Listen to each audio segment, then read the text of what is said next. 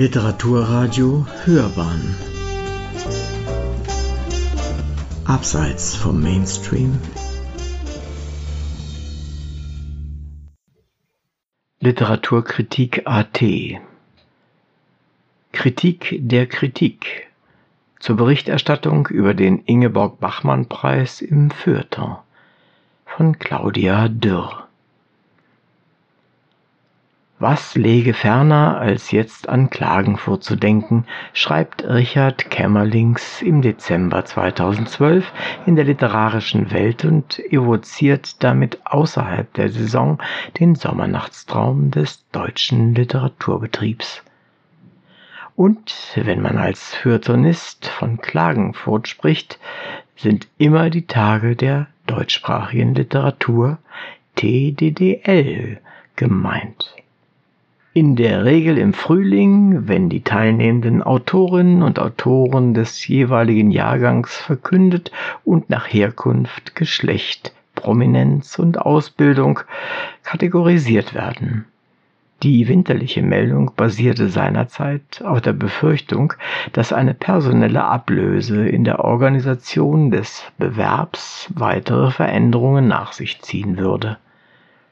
Statt einer inhaltlichen Modifikation kündigte der ORF allerdings wenig später seinen finanziellen Rückzug an und stellte damit nicht nur das Ende der Live-Übertragung in den Raum, sondern das Fortbestehen des seit 1977 existierenden Wettbewerbs in Frage. Nach diverser medialer Kritik Protesten von Kulturschaffenden und einem unter diesem Vorzeichen durchgeführten Wettbewerb im Jahr 2013 zog der österreichische Rundfunk seinen Rückzug zurück. Die Veranstaltung existiert also weiter. Ausgehend von der drohenden Abmurksung, wie Michael Köhlmeier in der Eröffnungsrede 2013 erörtert der Beitrag im Folgenden auf Basis der im Innsbrucker Zeitungsarchiv dokumentierten Berichterstattung der Jahre 2012 bis 2016, worin das Feuilleton die zentralen Aufgaben der Veranstaltung sieht, welche Aspekte thematisiert werden und was die Kritik der Kritik darüber hinaus leistet. Öffentlichkeit wofür? Sinn und Zweck der TDDL. Nach Vergabe des ersten Ingeborg-Bachmann-Preises im Jahr 1977 fragte Marcel Reich-Ranitzky, was hier abgelaufen sei. Ein Fest der Literatur, ein Wettbewerb mit zwei Preisen und einem Stipendium, ein Dichtermarkt, eine Art Börse, vielleicht eine Art Arbeitstagung oder gar eine literarische Modenschau. Es war, glaube ich, alles auf einmal. Und das ist gut so, sagte Marcel Reich-Ranitzky 1977. Die Debatte über den möglichen Sinn und Zweck der Veranstaltung war zu Beginn virulent. Die Germanistin Doris Moser evaluierte in ihrer empirischen Studie über die ersten 20 Jahre der TDDL die Sicht des Feuilletons, indem sie die in den Klagenfurter Texten seit 1977 veröffentlichten Presseberichte über den Wettbewerb analysierte. 203 Berichte in 45 verschiedenen Medien wobei die Verteilung je 20 Beiträge in der FAZ und Süddeutschen Zeitung, die jährlich berichteten, 19 in der Neuen Zürcher Zeitung, insofern nur bedingt von Aussagekraft ist, als es sich um eine Auswahl der Herausgeber handelt, die wohl das internationale Renommee der Veranstaltung spiegeln sollte.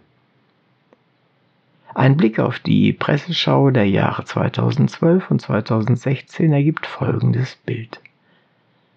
Unter den im Zeitraum von fünf Jahren insgesamt 196 in 27 verschiedenen Medien publizierten und umfangreichen Beiträgen sind auch die drei oben genannten Feuilletons vertreten, aber nicht auf den quantitativ ersten Rängen, die österreichisch besetzt sind. An erster Stelle steht die Tiroler Tageszeitung mit 22 Beiträgen, gefolgt von der Standard mit 19.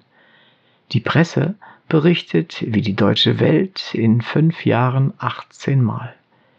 In den Printmedien aus dem Haus der FAZ erschienen unter Einschluss der Sonntagszeitung und der Woche zusammengenommen 14. In der Wiener Zeitung zwölf ausführliche Berichte. Unter den VerfasserInnen der Artikel der letzten Jahre finden sich neben den Jahr für Jahr selben redaktionellen Zuständigkeiten wie in der Medienresonanz der ersten zwei Jahrzehnte auch ehemalige künftige Jurymitglieder und teilnehmende Autorinnen. Auf den Sinn und Zweck der Veranstaltung wird in 73 von 196 Beiträgen verwiesen, für den Großteil, nämlich 41 Prozent, liegt die zentrale Aufgabe der TDDL in der öffentlichen Sichtbarmachung von literaturkritischen Diskussionen. Zitat dass der Bachmann-Preis als einziges Bildschirmformat öffentlich vorführt, wie Literaturkritik funktioniert, ist in seiner Ausgestelltheit schon eine großartige Kulturtechnik. Zitiert aus der Welt 2014. Gerade der öffentliche Disput mache den Reiz der Veranstaltung aus. Die Juroren lassen sich beim Denken zuschauen und regen die Debatte an. Literaturkritik findet statt, sagt der Standard. 33 Prozent der Artikel betonen die Bedeutung des Wettbewerbs als Talentförderung und heben die Rolle der TDDL als Beschleuniger für Karrieren hervor, untermauert mit Namen mittlerweile erfolgreicher SchriftstellerInnen. Gleichzeitig sind einzelne Stimmen zu vernehmen, die bedauern, der Wettbewerb hätte diesen Nimbus verloren und kritisieren, dass Klagenfurt immer weniger der Entdeckung unverbrauchter Talente diente, denn als Probelauf für die vom Buchmarkt bereits fest eingeplanten und wasserdicht lektorierten Neuerscheinungen. Für nur 22 Prozent besteht der Sinn und Zweck der TDDL darin, Öffentlichkeit für Literatur, für literarische Trends zu schaffen. Dies mag auch mit der Diagnose zusammenhängen, dass die TDDL spezifische Texte befördere und somit Klagenfurt nicht mehr stellvertretend steht für den Zustand der Gegenwartsliteratur, sondern nur noch für sich selbst. Die Ergebnisse ähneln dem Befund der ersten 20 Jahre. Auch hier lag das Ziel Öffentlichkeit der Kritik auf dem ersten Platz, während Literatur in der Öffentlichkeit noch von größerer Bedeutung war als Talentprobe. Castingshow oder Kontaktbörse? Live vor Ort. Mit der Bedeutung öffentlicher Kritik und dem Argument der Talentförderung korrespondiert eine Formatanalogie, die dem Bewerb relativ früh zugeschrieben würde und die auch im Auswertungszeitraum die häufigste Metapher bildet. Der Bachmann-Preis als Castingshow dominiert in den ersten Jahren des Bewerbs die Kritik an der Fernsehpräsenz und dem Showcharakter der Veranstaltung, so werden in den aktuellen Beiträgen die frühen Aufreger und Skandale fast mit Wehmut erinnert. Inklusive regelmäßiger Verweise auf Götz, Allemann und Reich Ranitzky. Auch die Gerichtsmetaphorik oder gar Vergleiche mit Hinrichtungsszenarien, elektrischer Stuhl, russisches Roulette, sind nur mehr als Reminiszenz der Anfänge präsent. Heute attestiert man Klagenfurt schon mal den Charme einer Ratesendung aus den 60ern oder spricht von Teekränzchen. Zu philosophisch wären die Diskussionen, die Juroren ein bisschen brav, bisschen wichtigtuerisch und absolut unaufgeregt, sagt zum Beispiel die FAS 2013. Zu höflich und moderat schützten sie philologische Genauigkeit vor. Der drohende Ausstieg des ORF führte nicht zu einer neuen Auflage der Kritik an zu viel Show auf Kosten der Literatur und hatte einen gedanklichen Gegenentwurf des Wettbewerbs ohne TV, sondern bündelte vielmehr Argumente für die mediale Ausstrahlung. Verständlicherweise aus den Reihen der unmittelbar Involvierten. Die Live-Übertragung ist eine Adelung, sagte Burkhard Spinnen in der NZZ. Aber auch aus Sicht der Feuilleton-Redakteure wird Fernsehen weniger als verzerrend störender Eingriff inszeniert, denn als Übertragungsmedium im Sinne der Veröffentlichung. Dass diese Urteilsbildung zwar vielleicht gruppendynamisch unvorhersehbar ist, einzelne Statements entsprechend der Interaktion unmittelbar provoziert und der Suche nach dem besten Sager, also dem Unterhaltungswert geschuldet sind, aber insgesamt keineswegs als spontane Reaktion auf den Text betrachtet werden können, der seit seiner Statutenänderung im Jahr 1997 den Jurymitgliedern bereits vor der Veranstaltung vorliegt, spielt in dieser Argumentation kaum eine Rolle. Die Relevanz der seit 1998 etablierten Live-Übertragung wird betont. Die Tatsache, dass diese die Anwesenheit der Medienvertreter bei der Veranstaltung vor Ort nicht mehr zwingend notwendig machen würde, stand nie zur Debatte. Wer sie nur aus dem Fernsehen kennt, ahnt wenig davon, schreibt die Welt. Gegebenenfalls verfolgt man die Übertragung im Hotelzimmer oder ORF-Garten oder man ist da. Grund dafür ist nicht zuletzt ein Faktor, der in der Berichterstattung der ersten beiden Jahrzehnte noch mit 31 Prozent unter den vorderen Aufgaben der TDDL vertreten war. Der Bachmann-Preis ist eine Kontaktbörse. In den letzten Jahren beziehen sich nur 4% der Beiträge im Feuilleton, die sich über die Aufgabe des Bewerbs Gedanken machen, explizit auf die Veranstaltung als Ort der Vernetzung, als bedeutende Branchenkontaktbörse. Offenbar hat sich dieses Motiv bereits ganz selbstverständlich in der konkreten Praxis verankert, denn das kommunikative Element der Veranstaltung findet als Atmosphäreschilderung in jeden fünften Beitrag Eingang. Man schwätzt, man tratscht und tauscht sich aus. Ja, man kommuniziert, schreibt die Taz. Laut Taz sitzt man an den Abenden im Alten Markt oder im Maria Loretto. Vor allem in den deutschen Feuilletons, in der literarischen Welt, der FAZ und der Zeit begegnet man Autoren, Juroren und Lektoren in Badehosen. Es scheint, als müsse man diese Inszenierung nicht einmal mehr mit dem Bonbon des Literaturbetriebsausflugs benennen. In der jüngsten Berichterstattung fällt es nur mehr sporadisch.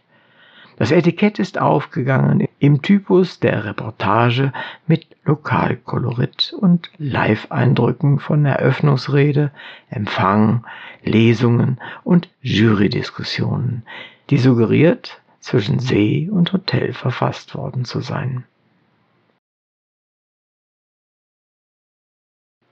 Kritik der Kritik wenn das Feuilleton die zentrale Aufgabe der Veranstaltung in der Veröffentlichung der Jurydiskussion sieht, ist davon auszugehen, dass sie diesen Raum gibt.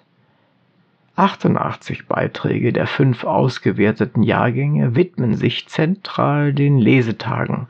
Davon wurden 25 nach dem Ende des Bewerbs veröffentlicht und kommentieren die Entscheidung.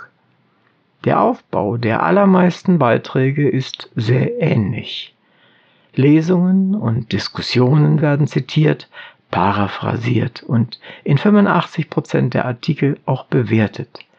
Selten aber doch sind Verweise auf Para und Kontexte wie Videoporträts und Reaktionen des Publikums integriert. Beiträge nach einzelnen Lesetragen sind angereichert mit Prognosen affektiver Teilnahme und entsprechendem Spannungsaufbau, während die Beiträge nach der Preisentscheidung ein rückblickendes Fazit ziehen. Die rhetorischen Strategien und Argumentationsmuster haben sich dermaßen etabliert, dass die Metareflexion mittlerweile beinahe zum Genre Bachmann-Preisbericht gehört. Das Antizipieren von Jurybeschimpfung und Jahrgangsgemäkel in der Bewertung der Jahrgänge 2012 bis 2016 ist die Vielfalt größer, als die selbst aufgerufenen Schablonen es erwarten ließen. Von der typischen Rede vom schwachen Jahrgang in Kombination mit der Bewertung der SiegerInnen als alternativlos bis hin zur Argumentation Sieg an Beste eines starken Jahrgangs, mehrere hätten den Sieg verdient. Am häufigsten stellt man Vielfalt fest. Auffällig ist die große Einigkeit unter den Berichtenden im jeweiligen Jahr, wenige Meinungen weichen davon ab. Die einfachste Möglichkeit, die eigene Position als diejenige darzustellen, die in der Lage ist, den kritischen Umgang der anderen mit Literatur einzuschätzen, besteht in Zustimmung oder Ablehnung der Siegerentscheidung. Sie tritt auf in der rhetorischen Formel zu Recht oder unverdient, rätselhaft. Bei drei der fünf Siegerinnen ist diese Zustimmung überwiegend.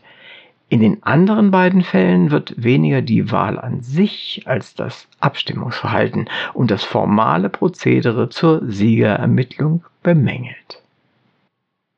Die Kritik des Feuilletons zielt im Untersuchungszeitraum weniger auf zentrale, den Siegertext betreffende Juryentscheidungen als auf das aus ihrer Sicht unzulängliche Einschätzungen anderer Texte und Lesungen und fokussiert häufig auf Art und Weise des Zugriffs. Die dominanten Vorwürfe betreffen Defizite beim simplen Handwerk, der gründlichen Textlektüre und Interpretation, sagt die Welt. Kritisiert werden Arbeitsverweigerung, Süddeutsche Zeitung, Bequemlichkeit, ob man überhaupt den Aufwand betreiben solle, sich hermeneutisch mit dem Text zu beschäftigen, FAZ, und Prinzipienuntreue, die Welt. Hinsichtlich der Bewertung oder statutenkonformen Nichtbewertung der Performance. Vor allem aber beklagen die schreibenden LiteraturkritikerInnen regelmäßig das Fehlen von Kategorien, Kriterien und Begriffen. Zitat Vielleicht braucht auch die Literaturkritik endlich eine neue Sprache, andere Kriterien, um solchen Formen der Literatur gerechter zu werden, schrieb der Stern 2016. Die Bandbreite abweichender Formen der Literatur, bei denen das Feuilleton der Jury interpretatives Ungenügen vorwirft, reicht von Stefanie Sargnagel über Jan Snela und Cedo Rock bis zu Michaela Falkner. Das soll's gewesen sein, fragt Marc Reichwein in Bezug auf die Lesetage 2014. Aber diese Frage lässt sich auch auf den Umgang des Feuilletons mit der öffentlichen Kritik der KollegInnen stellen. Was leistet das Feuilleton, abgesehen vom Erstellen eines Mängelkatalogs?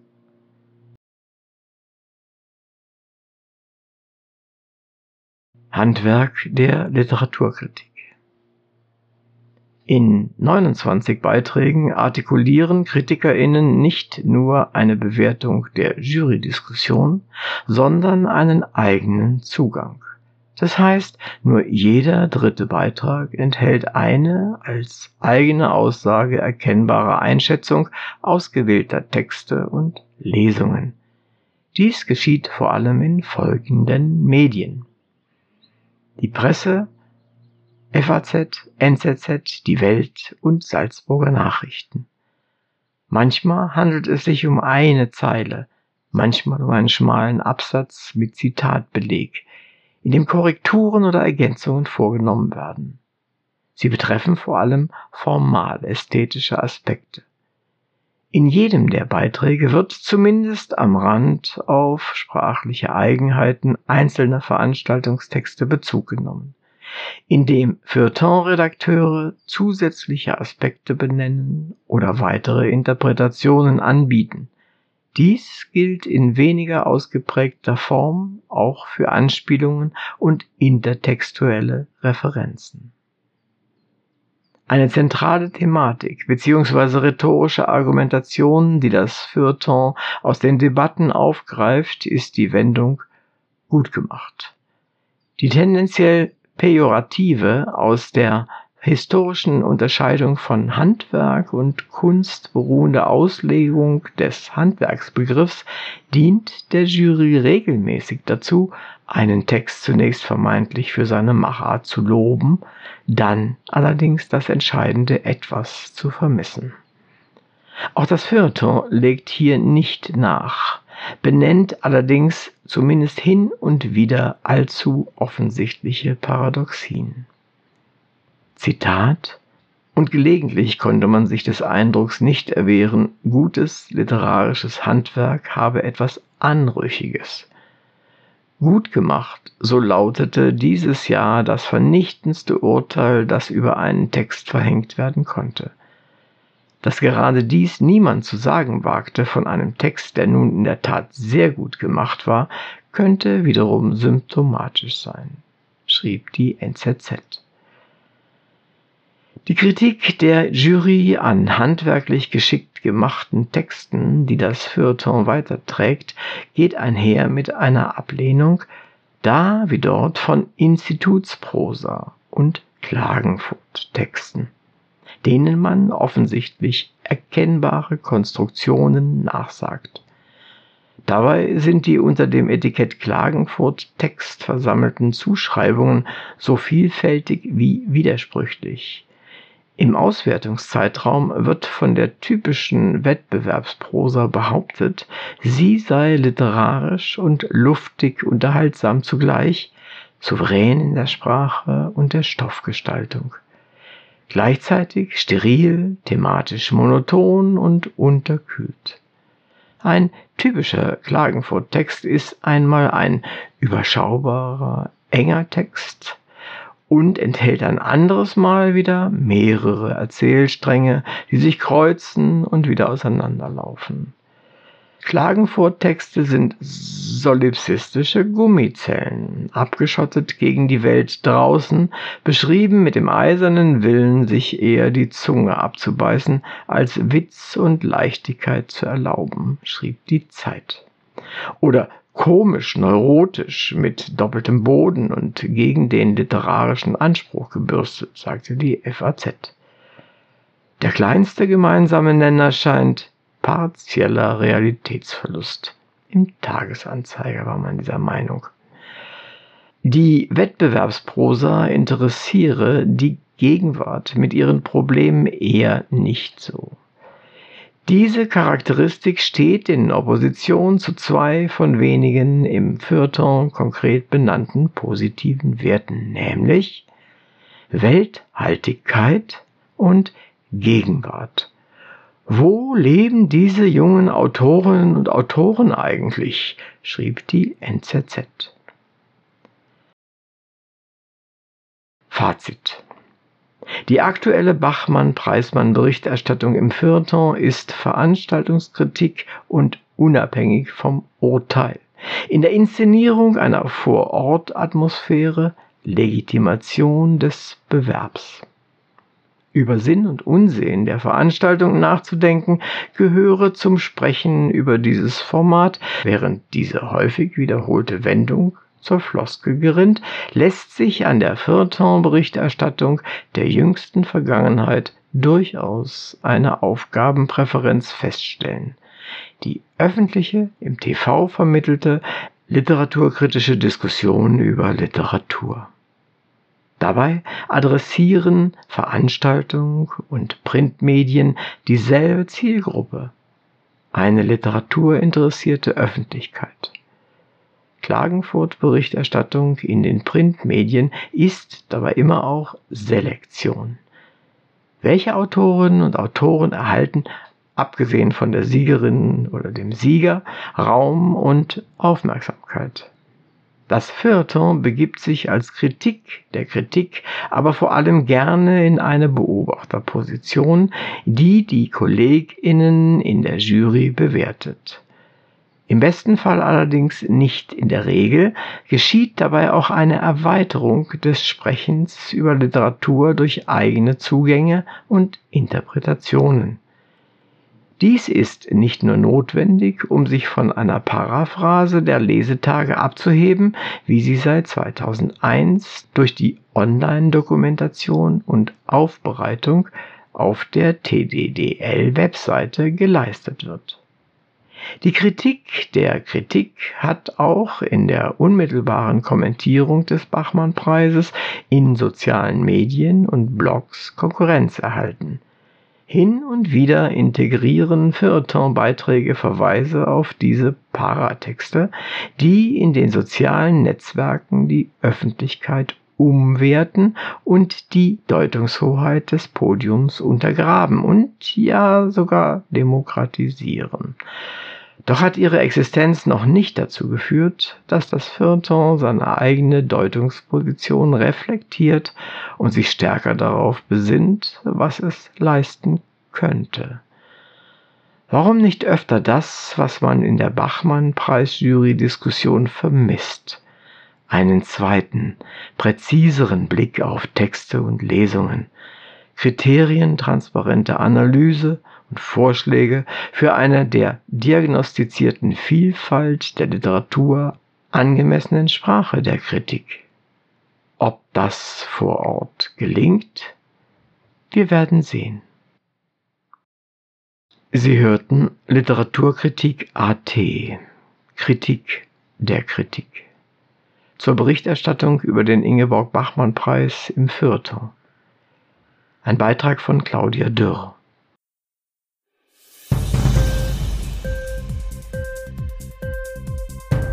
Hat dir die Sendung gefallen? Literatur pur, ja, das sind wir. Natürlich auch als Podcast. Hier kannst du unsere Podcasts hören. Anchor, Spotify, Apple Podcast, iTunes, Google Podcasts, radio.de und viele andere mehr.